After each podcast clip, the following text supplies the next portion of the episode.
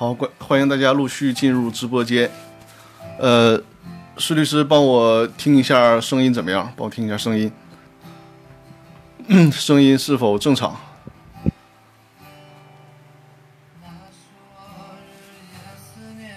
呃，我们啊，好，声音可以哈，好的，好的。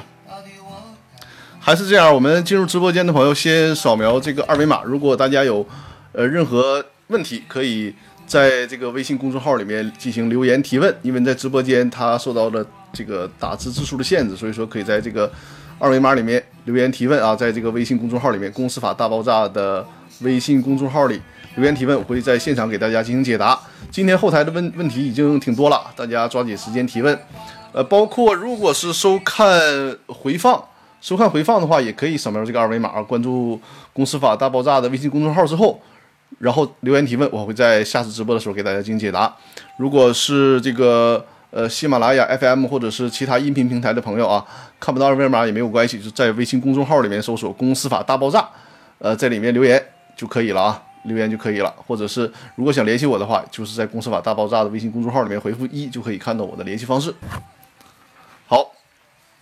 呃，今天我们这个后台的问题是比较多的啊。今天后台的问，因为可能是端午节假期休息了一周的原因，所以说也会累积了不少的问题。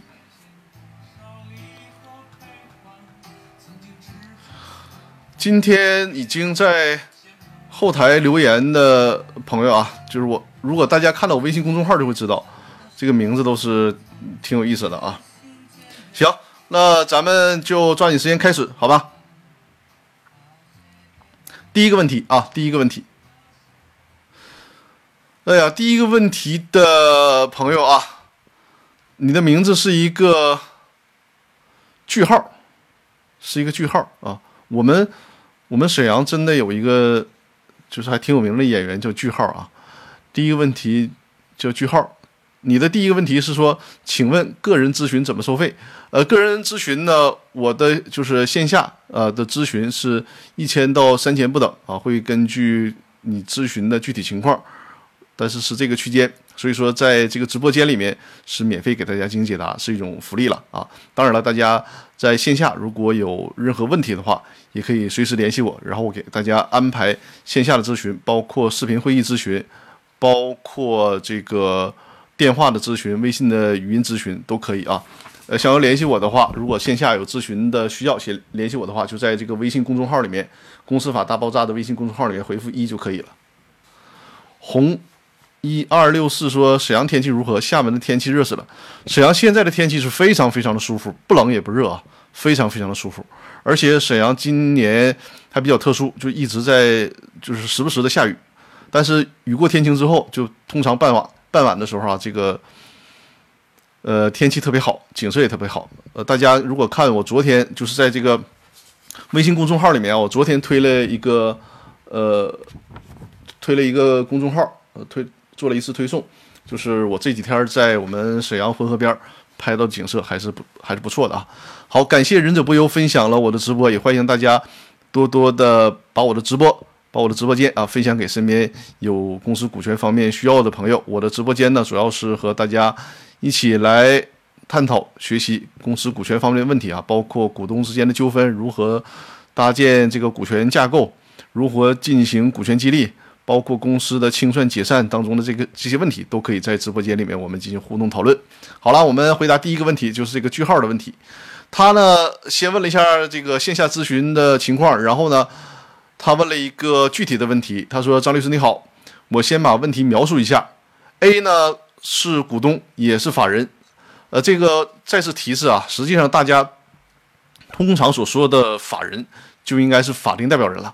他说这个 A 他既是公司的股东，也是公司的法定代表人，但是呢 A 很不幸突然去世了，而且还没有遗嘱。”那公司现在查询的状态呢，是一个吊销的状态，因为公司在二零二零年底这个营业期限就应该届满了，营业期限届满啊，没有办理延续，也没有上工商行政管理部门办理相应的变更，那可能就会被处以这个吊销营业执照。那么公司旗下还有一个矿产，公司旗下有一个矿产，呃，并未这个所谓的矿产呢没有实际盈利。请问现在这个公司以及矿产该如何处理？公司的大股东在公司运营期间失踪了。哎呦我的天哪！你说你这个公司哈，大股东失踪了，呃，有未完成的出资额，就是大股东还有一部分没实缴出资。A 呢是股东，A 是这个公司的二股东啊，第二大股的股东。另外呢还有个三股东，一共三股东啊，就是小股东了。第三个股东呢，尽管没失踪啊，但是呢不管事儿，并且在法定代表人变更前有委托书，公司所有的。办理事项都委托给了 A 一人办理，后来 A 变成了法定代表人，这就是他的问题啊！这家公司也真的是很不幸啊！管事儿的这个二股东呢去世了，大股东呢失踪了啊，小股东呢还不管事儿，那这个公司的状态目前是被吊销营业执照的状态。问现在应该怎么办？呃，这种情况啊，就符合因为被吊销营业执照嘛。就符合公司法所规定的公司的法定解散情形了。就在这种情况下，你这个公司实际上就已经进入解散状态了。那进入解散状态需要做的是什么呢？就是进进行清算了。说的难听一点，就是为公司料理后事了啊！进行清算，清理公司的资产，看看公司还有哪些的债权债务，进行清理。这就是现在能做的事儿。但是这个情况特殊啊，大家刚才也听到我讲，我跟大家讲了，对吧？这个公司呢，所有的股东，这三个股东，有不幸去世的，有失踪的，还有不管事儿的。正常情况下，如果公司自行清算的话，那么需要公司，因为公司的股东，有限责任公司的股东，全体股东啊，都是清算义务人，需要清算义务人呢组成清算组进行清算。但这种情况下，所谓叫死守逃亡嘛。对吧？都没有人管了，那显然没有办法指望这个股东自行清算了，清呃自行清算了。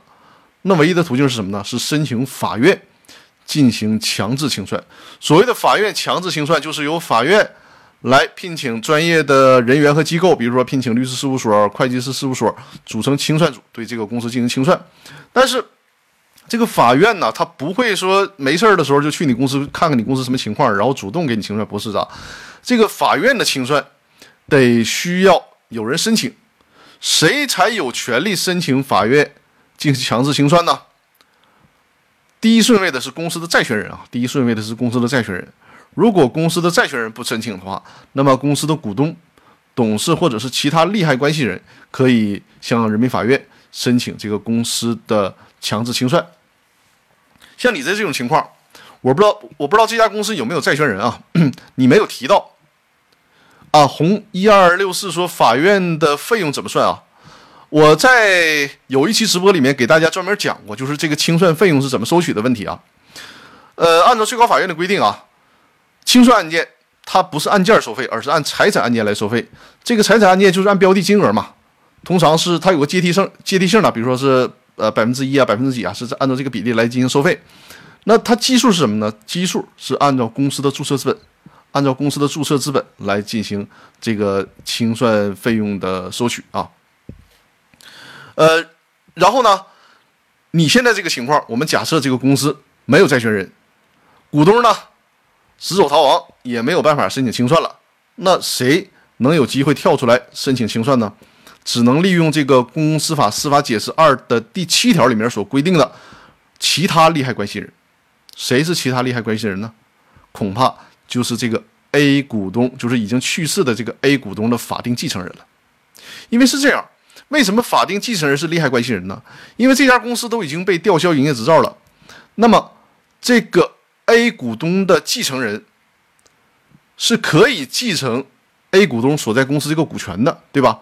那现在这个公司处在这种状态，就得解散，因为如果公司还有剩余的财产。实际上，这个公司已经解散的状态了，你继承股权也没有意义了，对吧？如果有剩余的财产，是可以获得这个分配的权利的。比如说，你算来算去，A 股东清偿完公司的所有债务之后啊，整个公司按大家的出资比例分配，A 股东还能就是这个公司还能退还 A 股东一百万，那显然这个一百万就是 A 这个股东的遗产了，人家法定代表、法定继承人是有权利继承的。所以说，在这种情况下，那么法定的继承人基于他的利害关系，可以尝试向法院申请强制清算。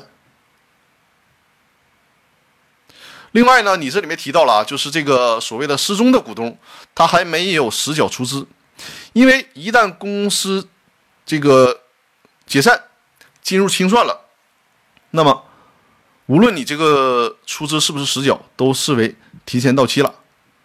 如果这个时候公司对外还有债务的话，那清算组可以起诉这个失踪的股东，要求他履行。实缴出资的义务，啊，这就是你这个问题的一个呃一个细节，帮你处理掉。就是对于这个失踪的股东，尽管他失踪了，并不影响对他进行诉讼，你可以公告送达的方式啊进行诉讼，因为他失踪了，可能他还有一些财产在，比如说人失踪了，可能还有一些房产或者是其他的这个财产，那拍卖之后，变卖之后就。把这一部分款项啊，用于向这家公司完成实缴出资义务啊。好，稍等一下，我把这个门关上，有点噪声。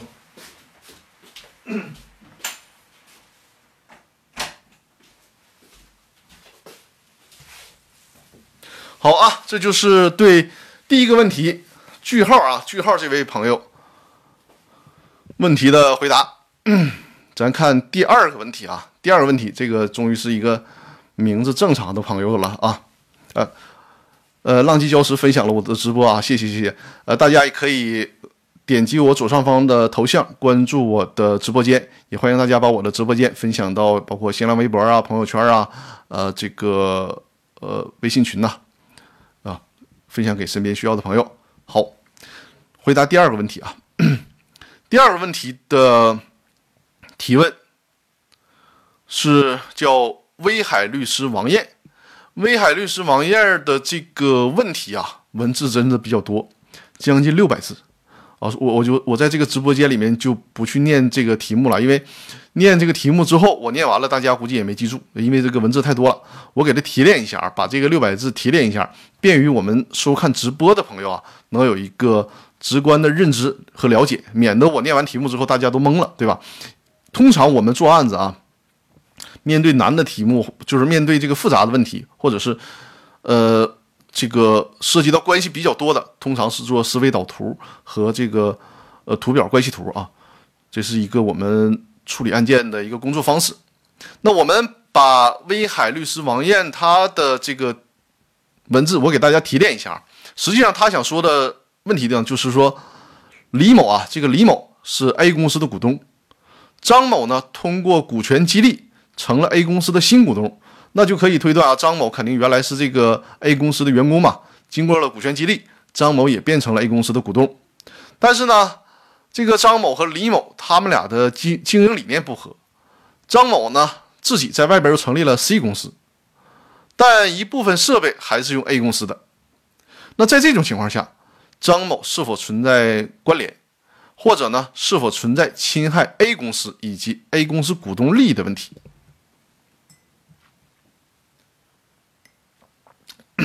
这是我对呃王艳对王艳提问的问题的一个，就是主要问题的一个提炼啊。还是那句话，就所有提问的朋友啊，大家一定一定要守在直播间，我们便于在直播间进行互动解答。这样的话，对你问题的解答帮助是非常大的，这个效果是非常好的。它要比你单纯的收看回放这个效果要好好很多。上期的直播已经给大家做了这方面非常成功的示范了，就是提问的朋友守在直播间，我们进行互动讨论，把你的问题全覆盖，这个效果是非常好的啊。所以说提示大家，既然在我的微信公众号里面留言提问了，就一定要在八点的时候守在直播间跟我进行互动交流啊。好，这就是王艳的提问啊，我再给大家简单说一遍啊，就是这个。李某是 A 公司的股东，然后张某呢，后来通过股股权激励也成为了 A 公司的股东了。但是呢，经营理念不合，这个张某呢又在外面自己成了一个 C 公司。啊，问题听着有点懵是吧？这这我还没念六百多字呢，我要念六百多字你就更懵了。实际上这个问题并不复杂，就是说这个 A 公司，A 公司现在有两个股东，一个是李某，就是原来的那个股东，一个是后通过这个股权激励后加入公司的股东，叫张某。但是呢，这两个人意见不合，张某呢自己在外面又成立了一家公司，还用着 A 公司的一些设备，所以说他想问一下，这个张某这种情况下是不是属于关联关系，是不是侵害了 A 公司和 A 公司股东的利益？首先，我这里面就很困惑啊，这个张某他为什么一直还用着 A 公司的设备呢？经没经过 A 公司同意？如果没有的话，那这里面会存在问题，那显然就是侵害了 A 公司的利益了。如果是经过了 A 公司的同意，在这种情况下，通常你用人家设备，最起码得交纳设备的使用费用，这样才公平合理。否则的话，那这个张某，你用着 A 公司的设备去用于你自己 C 公司的经营，嗯，这个就是侵害了利益了。人家 A 公司可以要求你，一个是返还设备，另外一个呢是支付这个设备使用期间的费用，甚至于说你这个设备有磨损损坏，人家还可以要求赔偿。这是，呃。就是使用设备的问题。至于说这个张某是否存在关联关系呢？从两方面论。如果张某他仅仅是股东，除非事先这个公司啊有特殊约定，就是说股东不允许从事同行业，否则单纯从公司法的角度，它并不禁止公司的股东从事同行业。但是公司法禁止什么呢？公司法禁止公司的高管在外边从事同行业，就是你是公司的股东。你去外面经营同类的公司，这个如果除非你你们公司 有内部的约定，否则的话不犯毛病。但是呢，如果你同时是公司的高管，你即便不是公司的股东，你是公司的高管，也不允许你在外面从事同行业，否则的话要行使归入权，就是你在外面赚的钱你都得支付给公司，甚至说你因此给公司造成损失了是要赔偿损失的，因为公司的高管对于公司来讲是要勤勉义务的。所以说你在这里面啊，就需要看这个张某他是不是在公司里面还担是担任高管职务。所以这就是我在强调，大家提问之后一一定要留在直播间。留在直播间的好处就是，你看我现在这个问题，如果你在直播间，我互动问你，你就可以直接告诉我，就我就不用猜了。这样的话呢，会更加有针对性的直接解答你面临这个问题。那我现在只能猜测这个张某他。可能不是公司的高管，那在这种情况下，问题还不算太大，就是你使用人家设备的问题，你需要返还人家，或者是向人家支付费用啊。这是对王艳啊，对王艳的问题的回答。好，下一个问题啊，下一个问题，我我们要不要歇一会儿？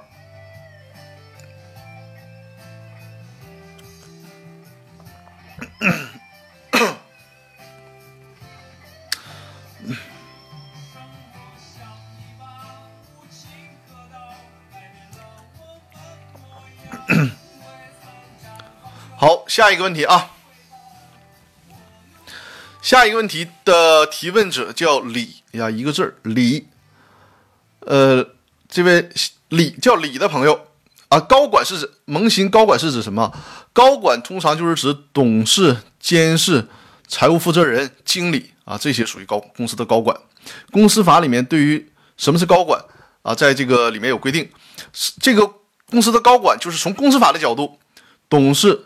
经理这些属于高管，但是呢，公司章程可以对高管做扩大解释。比如说，呃，咱们怎怎么说？就说点抬杠的话，理论上，如果公司规定门卫也算高高管，那么也也这个也有效。哎呀呵，这谁送了我一个吻呢？哎呀哎呀呵，这这谢谢谢谢啊，谢谢啊，这个是时光无声，感谢感谢啊。财务负责人应该也算是公司的高管呢，董秘是不是？这个董秘啊，在股份公司里面啊，是肯定是的，因为从这个公司法的角度，有限责任公司是不设立、不设置董秘这个职务的。如果是股份公司，董秘算是高管啊。好，呃，叫李的这位朋友啊，希望你是在直播间的啊。我现在开始回答你的问题。他说：“张律师好，A 呢是一家有限公司，分别呢欠甲一百万，欠乙二百万。”还有欠其他的普通债务，那甲乙先后分别在 A 公司住所地的 B 法院起诉，甲的案件到了执行阶段以后，B 法院根据甲提供的财产线索查封，并且取得了 A 公司房产拍卖款是一百一十万。因为拍卖过程持续了几个月，乙的案件呢也到了执行阶段了。但是此时呢，呃，萌新九三三幺是谁？是是李同学吗？很好，我正在回答你的问题啊。就是拍卖了一百一十万，然后这个时候呢，因为到了执行阶段，呃，这个时间周期比较长，那乙的案件也到了执行阶段了。但这个时候，A 公司的财产大部分被别的法院都给查封了，A 公司呢也是进入了破产程序。那请问，B 法院的拍卖款，因为甲先申请查封拍卖的，应先支付给甲，还是按照甲乙金额所占比例来分配这一百一十万的拍卖款？啊，查理·这里说了，A 公司没有进入破产程序啊，刚才有口误。他说 A 公司没有进入破产程序，他是这样啊。呃，李同学，你你在直播间太好了。他是这样，呃，对于这个究竟是按照判决文书的先后顺序进行清偿，还是走参与分配，这个我坦率的讲啊，在法律规定上，在司法实践当中，都是相对比较混乱的。但是现在有个通说的倾向是什么呢？就是如果这个被执行人他是叫做自然人的话，那么可以走这个参与分配啊。但如果他是一个法人，而且他的财产足够清偿的话，那么就走先后顺序。但是就是在还是在强调啊，就是在。法律规定上，以及在司法的解读上啊，可以说现在啊众说纷纭。我以我自己的能力啊，我没有办法给你准确的解读出到底是就是肯定的回答你是按照顺序清偿还是按照这个参与分配制度。他要从你当事人的角度，你比如说你是代理 B 的当事人，你肯定是要申请尽可能的争取参与分配了。对吧？但是呢，为什么说对于有限责任公司来讲，实际上这种争论的意义不大呢？为什么意义不大？因为在这种情况下是可以申请破产的。比如说啊，我们就说从这个 B 的角度，B 这个债权人肯定在这个下手下晚了，对吧？他的判决是后出的，在这种情况下，人家 A 很有可能，A 很有可能。把这个财产要执行走了，要执行走了，是给这个 B 留下的，呃，给这个乙啊，给这个乙留下的就没有多少钱了，对吧？甲把这个财产执行走了，给乙留下的没有多少钱了。那在这种情况下，乙应该赶快申请 A 公司破产，赶快申请 A 公司破产。如果啊，如果参与分配的这个请求没有获得允许的话，我建议赶快申请破产，进入破产程序啊。呃，萌新。请问张律师，外国投资人可以用其在外国获授权的专利，将使用权以独占许可？好像文字又没有没有这个显示权啊，足够不好判断。民诉法五百一十六条在实践中怎么理解？呃，你是不是还是在纠结这个参与分配和顺位清偿的问题？这个问题啊，我没有能力去给你解答。包括你尝试在百度，我们就不用说了。包括在这个，呃，就是你你通过那个搜狗，搜狗你你去检索所有的微信公众号对这个问题的讨论，也是众说纷纭的。但是还是我那句话，我们要从实践解决问题的角度，就是对于有限公司来讲，你可以不用过分的纠结于这个规定。从实务的角度，你要是。这个乙的代理人，或者你是乙方本人的话，那优先申请参与分配。如果参与分配没有获得批准，赶紧考虑申请破产，申请这个 A 公司破产。呃，萌新幺九七七说，未补齐的注册资金，如果公司追偿，承担什么责任？呃，如果公司追偿的话，这个。没有履行出资义务的股东，他首先得补齐出资。同时呢，比如说啊，他的出资义务应该是在二零一九年的一月一号就应该实缴出资，结果到现在都没缴没缴。那除了比如说他这个实缴出资一百万，那现在对于公司来讲，他要给公司一百万，同时呢承担这一百万从二零一九年一月一号到今天的利息，啊，这是他需要承担的承担的责任。啊，萌新九三三幺说你是假是吧？假的话，你现在就是一个被动了，就得看法院是怎么支持了。你现在没有太多的主动的牌可以打。好，我们这个问题就说到这儿了啊。呃，李同学啊，如果有还有不清楚的地方，随时在直播间进行留言。啊，不客气，不客气。呃，民事诉讼法总共二百八十四条，你是刚才的条文是不是？李同学你打错了，你是不是看的是那个民诉法的解释啊？实际缴纳时限怎么规定？洪同学，你还是在提那个，呃，清算清算费用的事儿是吧？呃，清算费用，那你就是应该在，呃，立案的时候来缴纳。这个啊，你看一下清算会议纪要，我在这个喜马拉雅 FM FM 里面正在讲的那个清算会议纪要。那个里面有一个解读啊，好，呃，我们接着看第四个问题啊。第四个问题是这个这个名字也有点怪了啊，就是零点零零点零啊，零点零，我不知道你在不在直播间，在的话请告诉我一下零点零。呃，这个问题呢，他问的是，请问。签署股权代持协议的时候，隐名股东可以和其他股东约定他的知情权吗？例如，查股东呃查股东会决议、董事会决议、公司会计账簿、原始凭证之类的，约定了的话，以后向申请强制执行会得到法院的支持吗？等一下。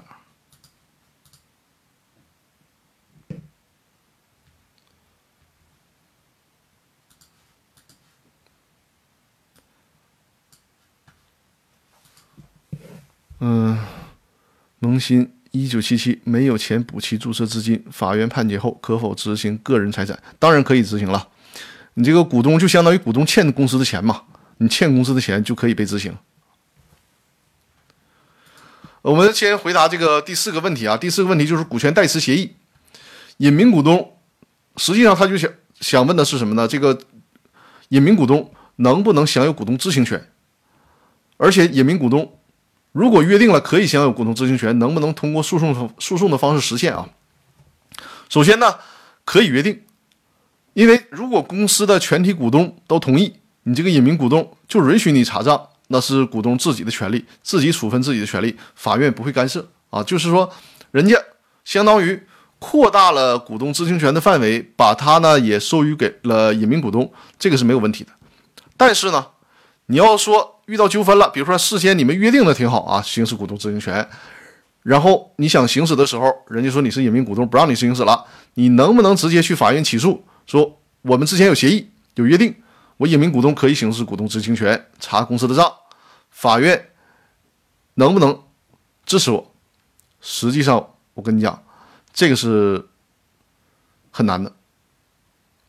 因为通过你这个问题啊，我就要说的一点就是，我们在给客户做股东协议、股权架构设计的时候，实际上呢，我们不应该去人为的制造这种怎么叫叫漏洞和 bug，明白我的意思吧？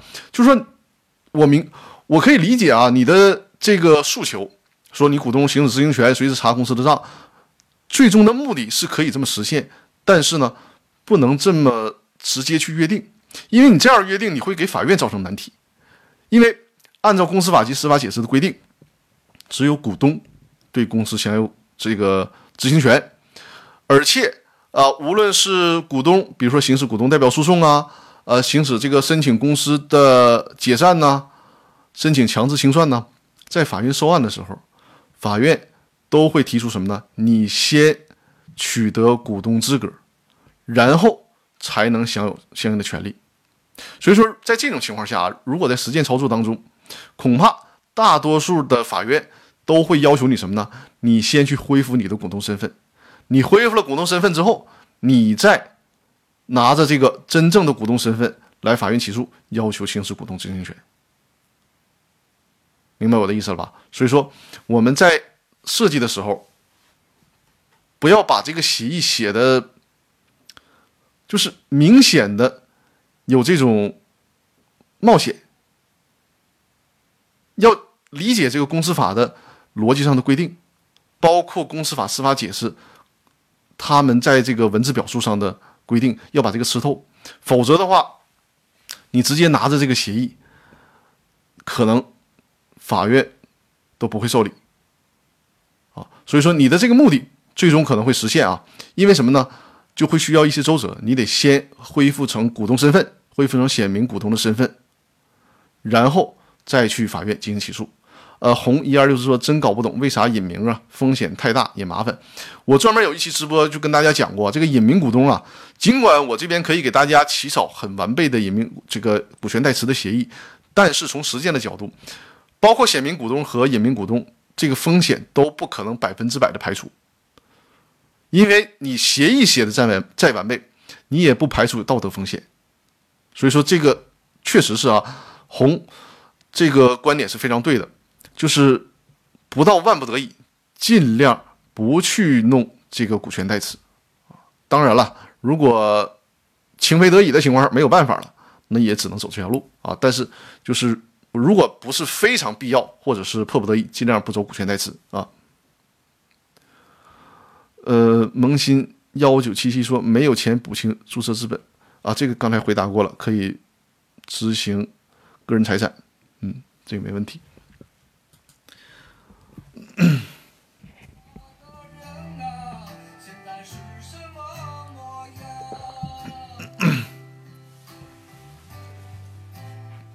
第五个问题啊，第五个问题啊，今今天我们这个是问题比较满，我们还得抓紧点时间。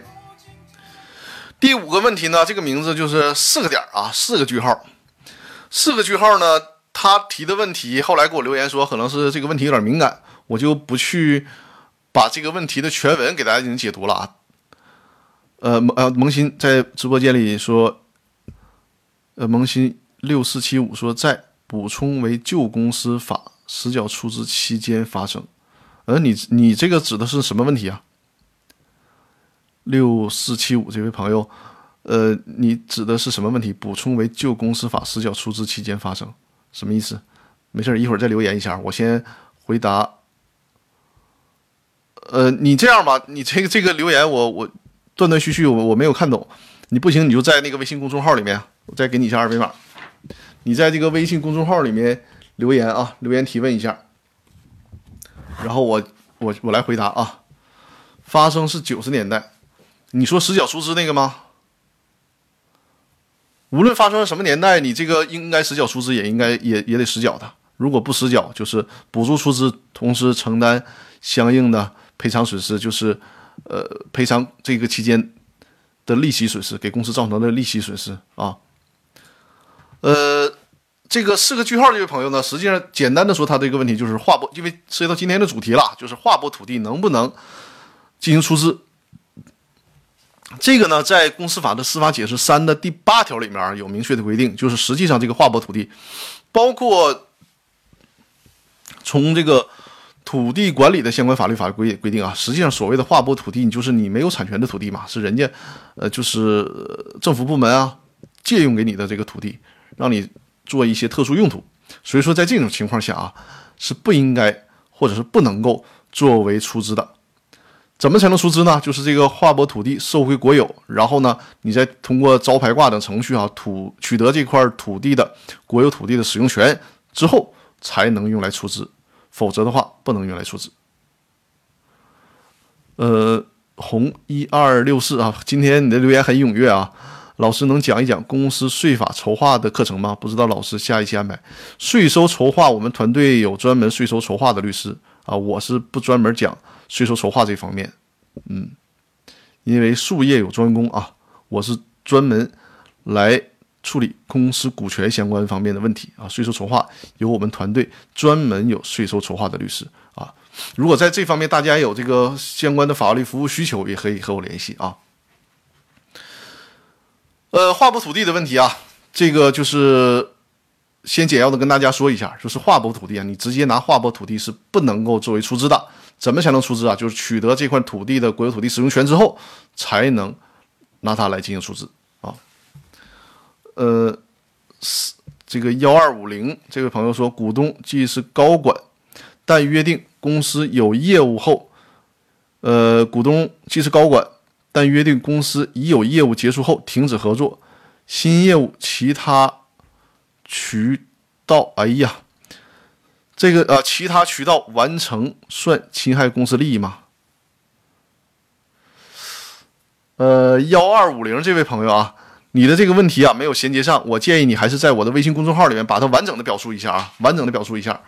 微信公众号啊，微信公众号完整的表述一下，然后因为来得及啊，我今天争取把你的问题回答完。咱们因为咱们直播时间一个小时嘛，不行我就稍微延长一会儿啊，你就别着急，稳稳当当的在这个微信公众号里面把你要提的问题啊完整的表述一下啊。因为这个直播间它可能打字有字数限制，你这拆开之后我就读不懂你这个问题是什么意思了。在微信公众号里留言啊。好，我再看一下，萌新呃六四七五说国有土地使用权房产一直没有更名，出资设立的公司，呃完成。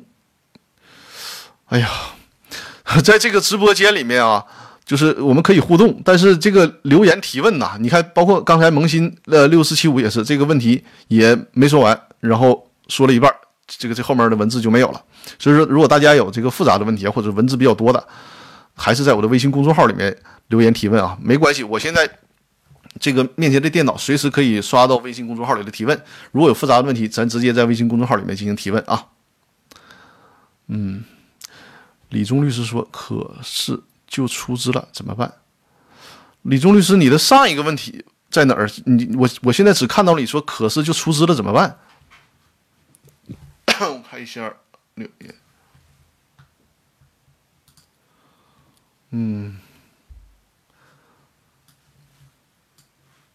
股东既是高管。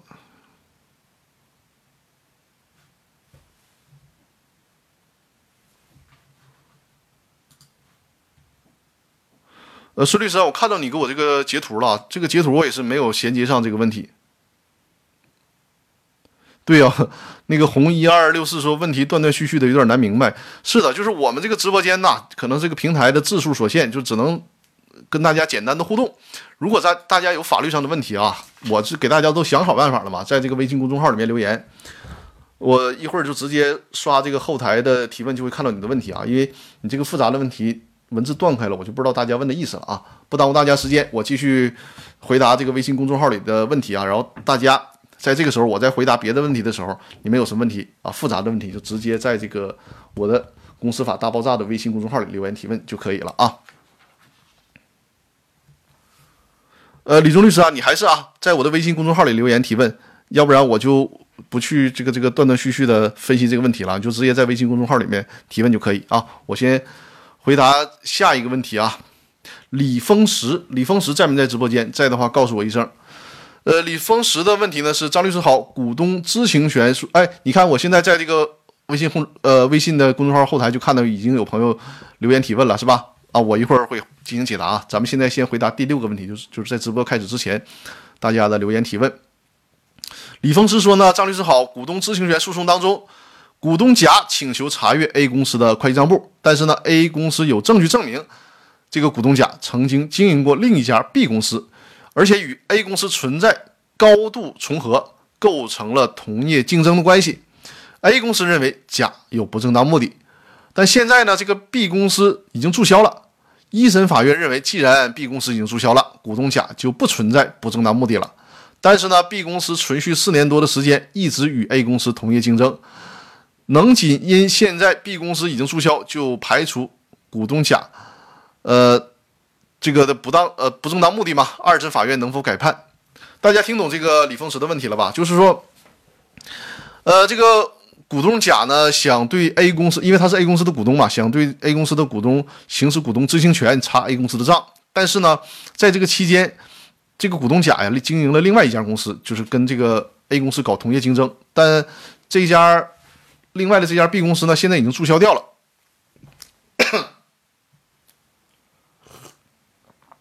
所以说，法院认为呢，都人家那个同业竞争的公司都已经注销掉了，所以现在这个股东，这个股东甲，他就有权利行使股东知情权了。我认为啊，我认为法院的这个认定是没有问题的，因为是这样，按照这个公司法的司法解释的规定啊，如果他还在从事这个同业竞争。那基本上可以认定具有不正当目的，是可以拒绝他查账的。但是这家公司现在已经注销掉了，所以说呢，现在的查账没问题。至于说你说他曾经有这个不正当竞争的行为，所以说我就拒绝他。这个至少在公司法和公司法司法解释上没有这样的限制。有什么样的限制呢？就是说，如果呀这个股东，比如说啊，他在这个经营 B 公司搞同业竞争的时候。就来过这么一手，就是行使股东知情权、窃取商业秘密，有这种诉讼的前科，那以此为由，在若干年之内是可以就拒绝这个股东甲行使股东知情权的，是需要有这种情形才行。就是说，他之前曾经利用股东知情权干过损害公司利益的事儿，那在一定期限之内可以拒绝这个甲。他行使股东知情权啊，就这个意思。所以说你现在的这个情况，我认为啊，一审法院判决的没什么问题。二审法院呢，如果正常情况下，我认为啊，也应该维持一审的判决。好啊，第七个问题，因为我现在已经看到微信公众号后台呀，已经有好多新的问题了。咱们今天的时间，我只能抓紧些时间了啊。我我不知道那个能不能给大家全都解答完啊，我尽量争取，尽量争取啊。第七个问题，第七个问题。第七个问题的提问的字儿，呃，提问的人呢叫 Kiko 是吧？Kiko 在不在直播间？在的话告诉我一声啊。他的问题呢是有限中有限公司有两个股东，一个呢是百分之四十的股东啊，这个百分之四十股东呢同时担任法定代表人和执行董事，但是呢公司的实际控制权和业务的经营主要是由那个百分之六十的股东来负责的，这个股东之间呢没有签署任何的协议。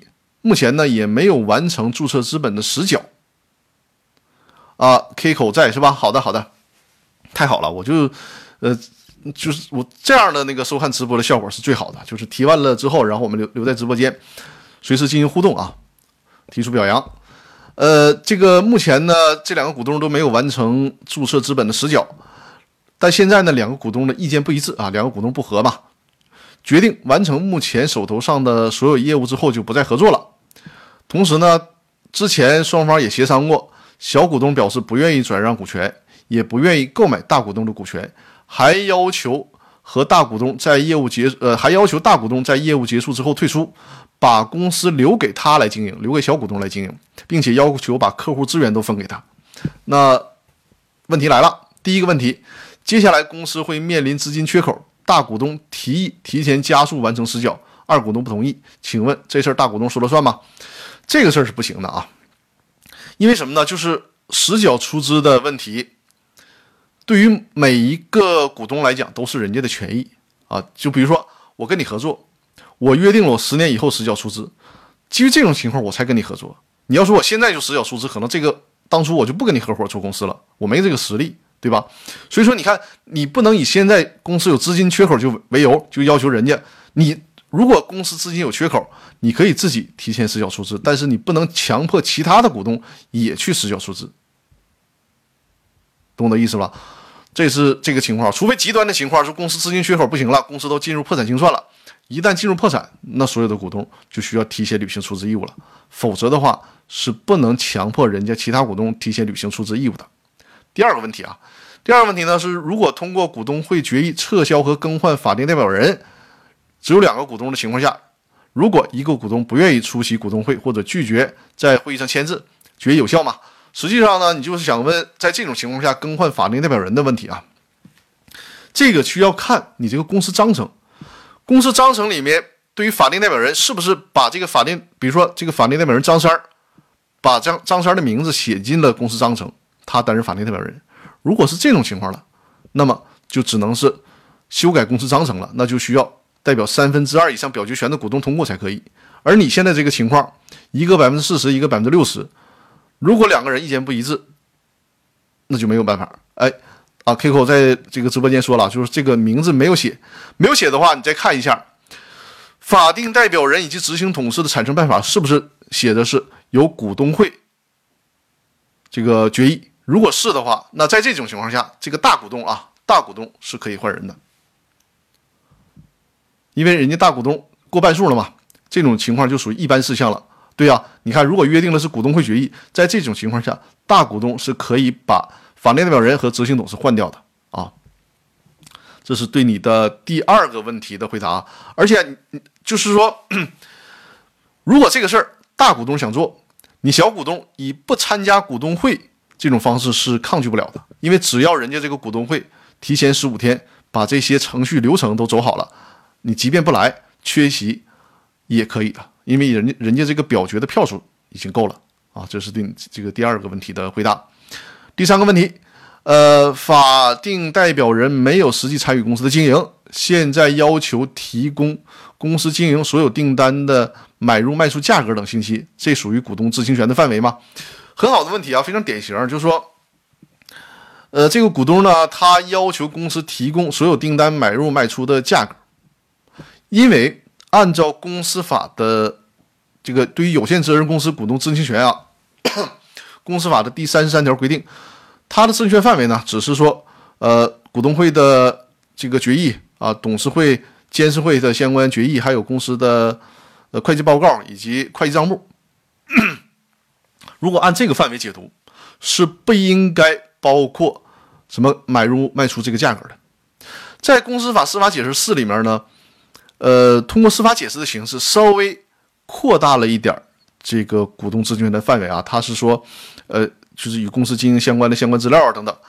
但是从法院审判的角度啊，这个宽松就是或紧或松，具体审判法官来掌握。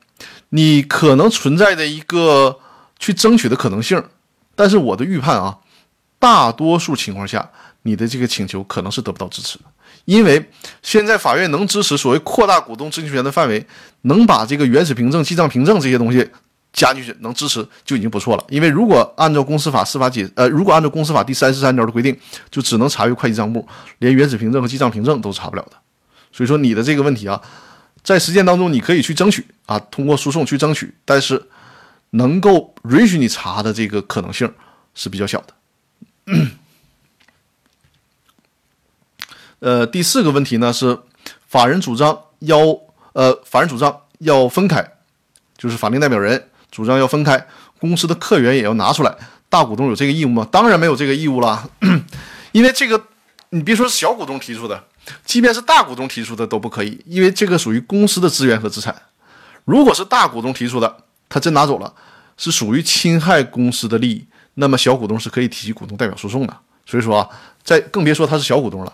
因此，这个请求是没有道理的啊！你不用去理会他这个东西。如果他真真把这个东西拿走了，属于侵害公司的商业秘密，或者是给公司造成损失，是可以要求赔偿的啊。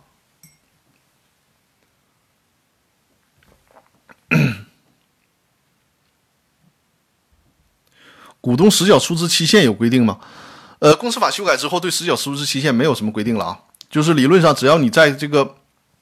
公司经营期限届满之前，你约定这个时间点啊，只要在公司经营期限届满之前就就可以啊，没有强制性的要求。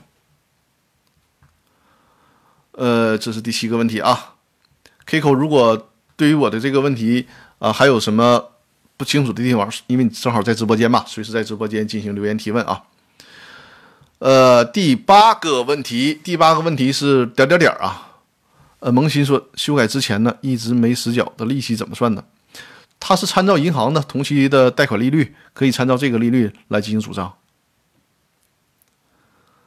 呃，微信有新问题，呃，新问题我会稍后啊，新问题我看到了，大家在那个微信公众号里面有提问，我得先把，因为我们的这个直播呢，就为了公平起见，只能是按照大家留言提问的先后顺序来进行解答啊，这个这个需要有一个公这个公平性在这儿啊。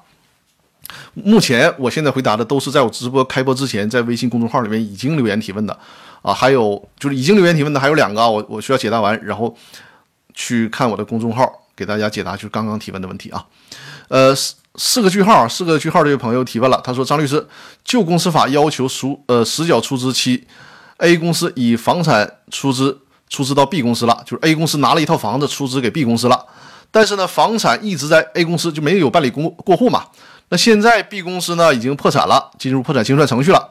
破产管理人将 A 公司名下的房产网拍，就是通过网络拍卖了。A 公司如何救济？可否对破产管理人的网拍提出异议？如果诉讼案件的案由应该是什么？被告是谁啊？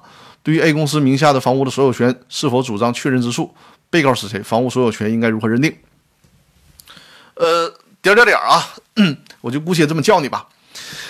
啊，你的这个问题简单的说就是 A 公司拿自己的房产出资到 B 公司了，但是呢，这个房产一直也没有进行过户，现在 B 公司破产了。那你既然没有过户，就说明你这个 A 公司没有完成实缴出资的义务，那人家破产管理人当然有权利要求你履行义务了。那人家采取的方式就是这个执行你的这处房产，这么操作是完全没有没有毛病的啊，是没有问题的。所谓的能救济是什么呢？那你可能只能是跟这个破产管理人去协商，说你别这么麻烦了，我折现行不行？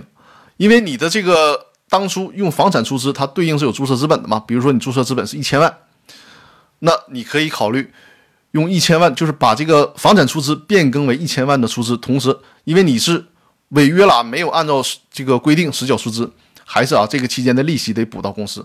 在这种情况下。跟这个破产管理人商量，可能还会获得允许，因为破产管理人把这个房屋卖了，最终也是按照这个对应的注册资本金额，再加上这些年的利息，也无非就是这样。那你通过这种协商的办法，如果直接能给人人家拿出这个钱，还免去了这中间的周折，也节省了很多的经济成本。所以说，所谓的救济途径只能是这个了啊。呃，你要是起诉的话。就是这个案由，就是管理人责任纠纷，因为你以这个破产管理人，呃，损害你的利益利益为由提起这个诉讼。但是啊，我跟你说，你这个诉讼呢，实际上是没啥理由的。你可以提，因为诉讼它是自由的嘛，对吧？你可以提，但是你基本上应该不会胜诉的啊。案由我告诉你了，是这个管理人责任纠纷，但实际上我不建议你在这种情况下去诉讼，诉讼费也不少啊，然后还拖慢了整个破产的进程。对吧？所以说还是按照我给你的建议，通过协商的方式解决。因为毕竟啊，房产它有增值嘛，肯这是肯定的。所以说，对于你来讲，你也并不吃亏啊。能不能直接就是以现金的方式履行出资义务，再承担一定的利息？这是给到你的建议啊。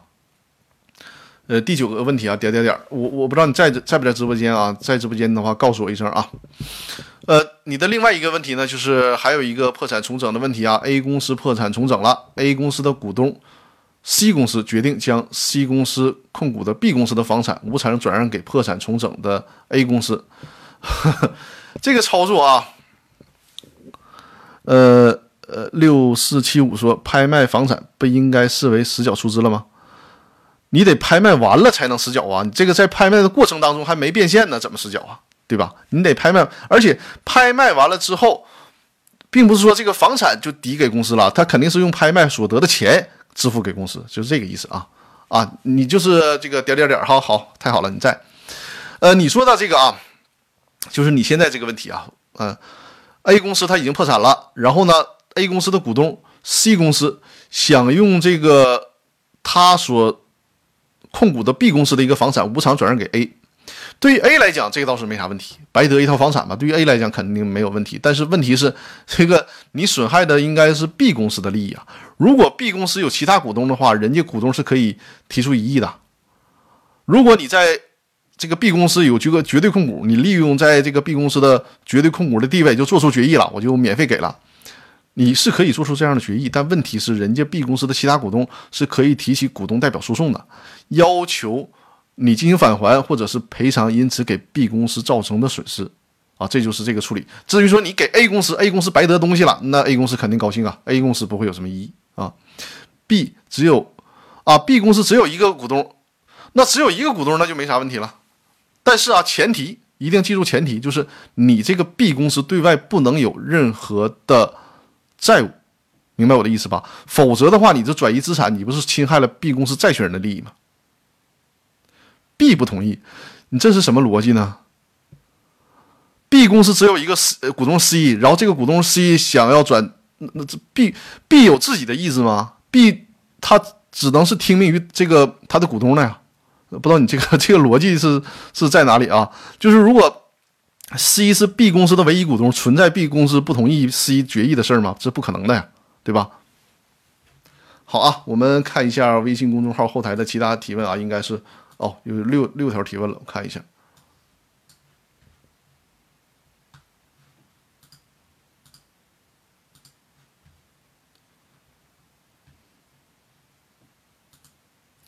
呃。叫李的朋友啊，我看到，呃，张律师你好，如果 A 公司没有破产，按照民诉法第呃民诉法司法解释五百一十六条，不是明确了谁先采取呃查封措施的，谁先清偿谁的债务吗？是实践中不同的法院不同做法吗？李啊，我明确告诉你啊，这个问题我真的没有能力来回答，这个民诉法的问题我没有能力来回答，因为还是我说的，就是这个是一个很复杂的这个法律规定和理论的问题，这个问题你只能是。或者我们共同的去查资料来确定这个问题啊，但是是现在我没有办法给你这个准确的这个答案，这个民诉法的问题，我是真的没有能力回答你这个问题。啊，这个问题。就过了。好，呃，看一下，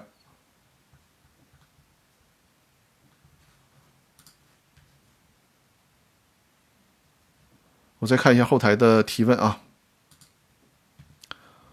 嗯，一个从。啊，应该还是点点点的问题啊！我看看是不是这个有重复的情况。A 出资 B，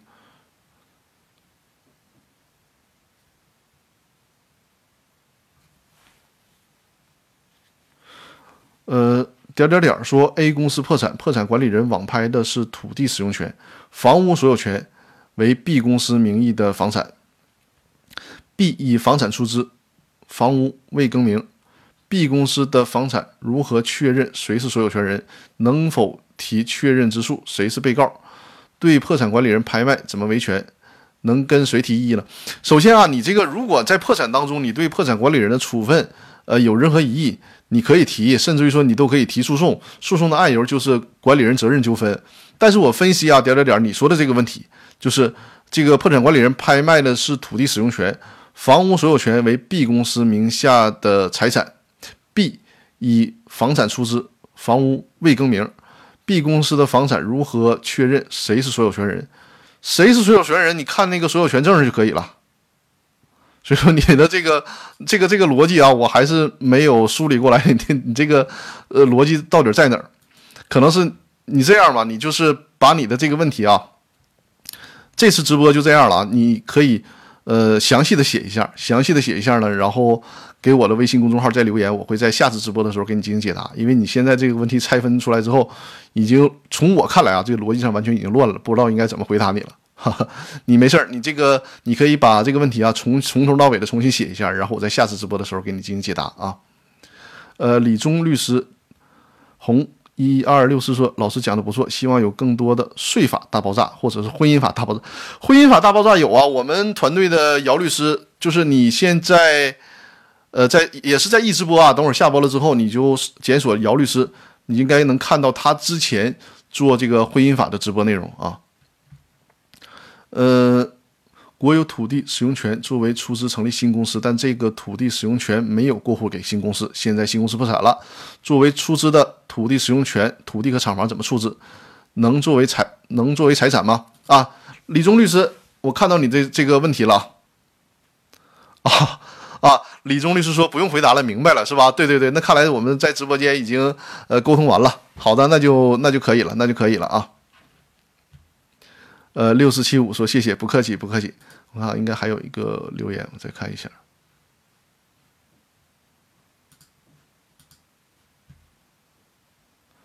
哦，还有一个专利权的问题啊。呃，好，对，应该有位朋友在那个我的微信公众平台里面有有个留言啊，说外国投资人可以用其在外国获得的获得授权的专利，将使用权以独占许可方式在国内出资有限公司吗？如果可以，国外呃，如果可以，外商在中国没有申请专利，外商在中国没有申请专利，严格来说，这些外国专利在中国视为专有技术。如果能出资，其他现金出资的股东和有限和有限公司的法律风险是什么？这个问题啊，就简单说，他说这个外国投资者呢，以在外国获得的专利技术出资啊，实际上你这个问题你简单去理解，你把握一个原则就行了，你把握一个原则就行了，就是你拿着这个东西，你别管它是啥，你到评估事务所你去问，能不能评估，能不能评估价值，能评估，基本上就可以作为出资。你就掌握这个就行了啊，你就不用研究它那么多的复杂的事儿，因为合法出资两点满足两点就是合法出资，可评估可转让，就是你这个价值能够评估，并且是在法律上可以转让的，那就可以作为出资，无论是什么啊，无论是什么，因为在公司法里面所列，它只是一个举例式的说明，比如房产呐、土地啊等等，但是只要符合可评估可转让都可以，包括股权呢，包括债权呢，都是可以的。啊，所以说你的这个问题到评估事务所看能不能评估，再看在国内能不能转让，如果能的话，就是一个合法出资啊。呃，孙律师说他的意思是股东以房产出资，但未过户到公司名下，公司破产管理人把房子给卖了，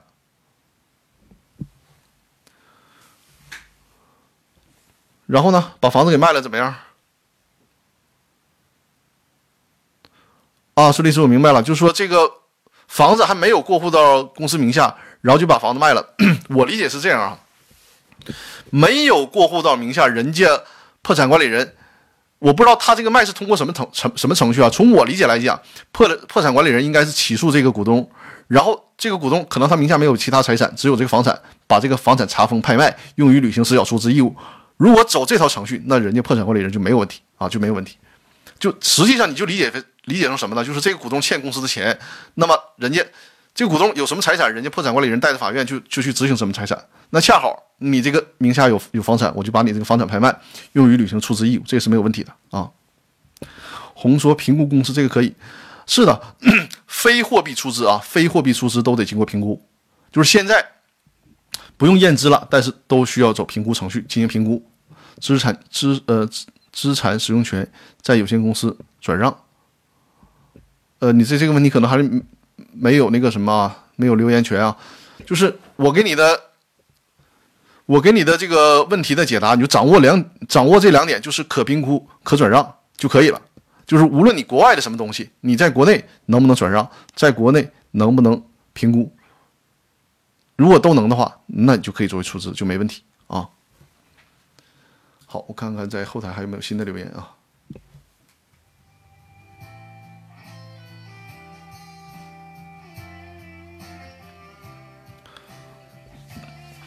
哎，一个小时了啊，呃，我再次展示一下二维码吧哈，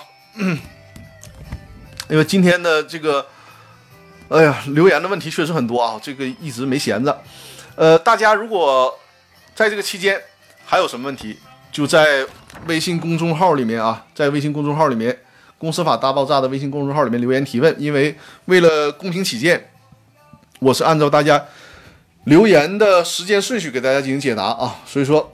大家，比如现在或者是在下播之后，你还想到的什么问题，就直接在《公司法大爆炸》的微信公众号里面进行留言提问就可以了啊。然后我会在下次直播的时候进行解答。我的直直播间呢是每周日晚上的八点啊，每周日晚上的八点，一个小时的时间啊，给大家进行直播。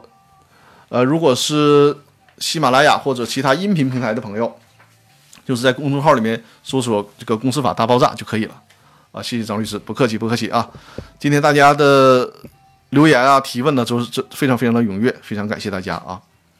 然后呃，这个这个二维码大家也可以看一下，这是我的《公司法大爆炸》的视频精品课，还有一套如何注销公司的视频课程，还有一个电商法的视频课程，都在这个小额通的二维码里面，大家可以扫描二维码，这是一个呃付费的课程，付费的课程，用幻灯片。和我本人讲解的方式给大家详细的讲解，就是包括公司股权当中的一些干货性的问题，还有就是一套公司如何规范的注销，如何规避注销中中的这个法律风险，这些课程都在这里边啊，大家可以扫描这个二维码购买这个课程。呃，大家还有什么问题或者其他要互动的吗？再说一下我的这个微信公众号里面其他的一些电商法、电子商务法，红一二六四啊。今天你的留微留言非常踊跃啊，非常踊跃。你可以呃，如果大家想联系我的话，就是在微信公众号里面回复一就可以看到我的联系方式啊。呃，红，你是在喜马拉雅 FM 过来的，还是在那个哪个平台过来的？可以告诉我一下哦。你的留言非常踊跃，很好啊。呃，电商法就是电子商务法。然后，如果在这个微信公众号里面回复“团队”两个字哈，就会看到我的整个团队的介绍啊。刚才因为有也有朋友朋友问嘛，就是有没有这个呃税收的大爆炸呀，什么婚姻法的大爆炸？你回复“团队”两个字，就会看到我们团队都有哪些专业的律师啊。红说你是呃喜马拉雅 FM 过来的朋友哈，好的好的，非常欢迎啊。我的直播的。音频回放会放在这个喜马拉雅，然后直播的视频呢，在易直播里面就有视频回放。同时呢，我还会呃不定期的把视频的回放放在那个 B 站里啊，就就是这个哔哩哔哩里里面啊。呃，如果大家在这个公司法大爆炸的微信公众号里面回复“入群”两个字，因为我还有一个付费的。公司法大爆炸的微信群啊，这是一个微信社群，大家可以在这个社群里面随时的交流公司股权方面的问题啊。里面有我团队的这些律师在里面，也有各行各业的这些大咖或者是各行各业的专家，还有就是一些啊从事投资经营的朋友在这里面。现在这个群已经快到五百人。快到五百人了，快要满了。所以说，如果大家想入群，就是在微信公众号里面回复“入群”两个字啊，就会看到这个如何付费入群。呃，喜马拉雅最近陪我每天坐地铁，哦，谢谢谢谢支持啊，确实是。哦，其实我平时也是，包括我开车呀，包括我坐地铁啊，都会听音频节目，喜马拉雅的得到的，然后随时获得新的知识，还是呃，就很比较高效的利用时间的。啊，再次感谢张律师，谢谢谢谢，也谢谢你对我的支持和关注。欢迎大家呃关注我的直播间，同时呢把我的直播间啊，如果是喜马拉雅的朋友，也欢迎把我的这个音频专栏转发给多多的转发啊，多多的帮我做推广，谢谢大家，谢谢。另外呢，如果大家在微信公众号里面回复这个股权战争，回复股权战争，就会看到我所讲解的万宝股权大战的视频，以及有关阿里巴巴。股权架构来龙去脉的这个视频啊，这个几套视频都是免费的视频啊。再有就是回复一，就是会看到我的联系方式。另外还有个功能，在微信这个公司法大爆炸的微信公众号里面啊，就是都我我刚才说的这些功能啊，都是扫描这个二维码之后，在公司法大爆炸的微信公众号里面，如果回复目录两个字啊，回复目录两个字，我给大家做了我，因为我现在在喜马拉雅 FM 上的这个音频已经九百多期了。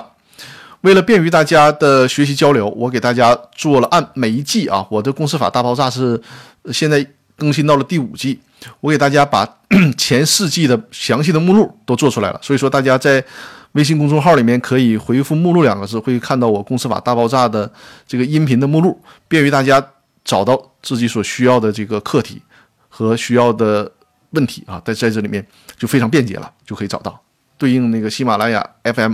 进行收听就可以了啊。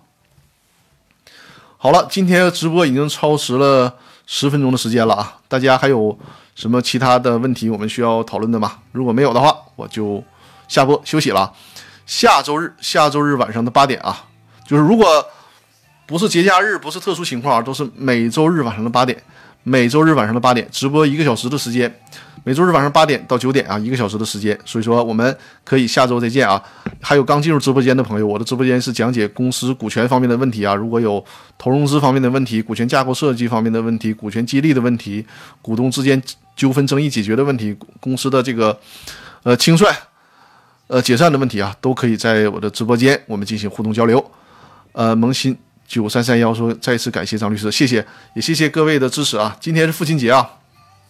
已经当父亲的和未来这个这个当父亲的，咱们都快乐，都快乐，属于男人的节日啊，嗯，所以说我选了这首歌啊，老男孩。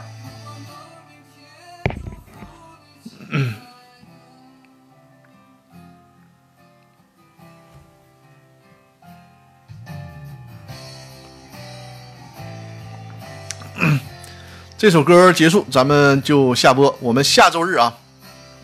下周日晚上的八点再见。好，谢谢各位，谢谢各位。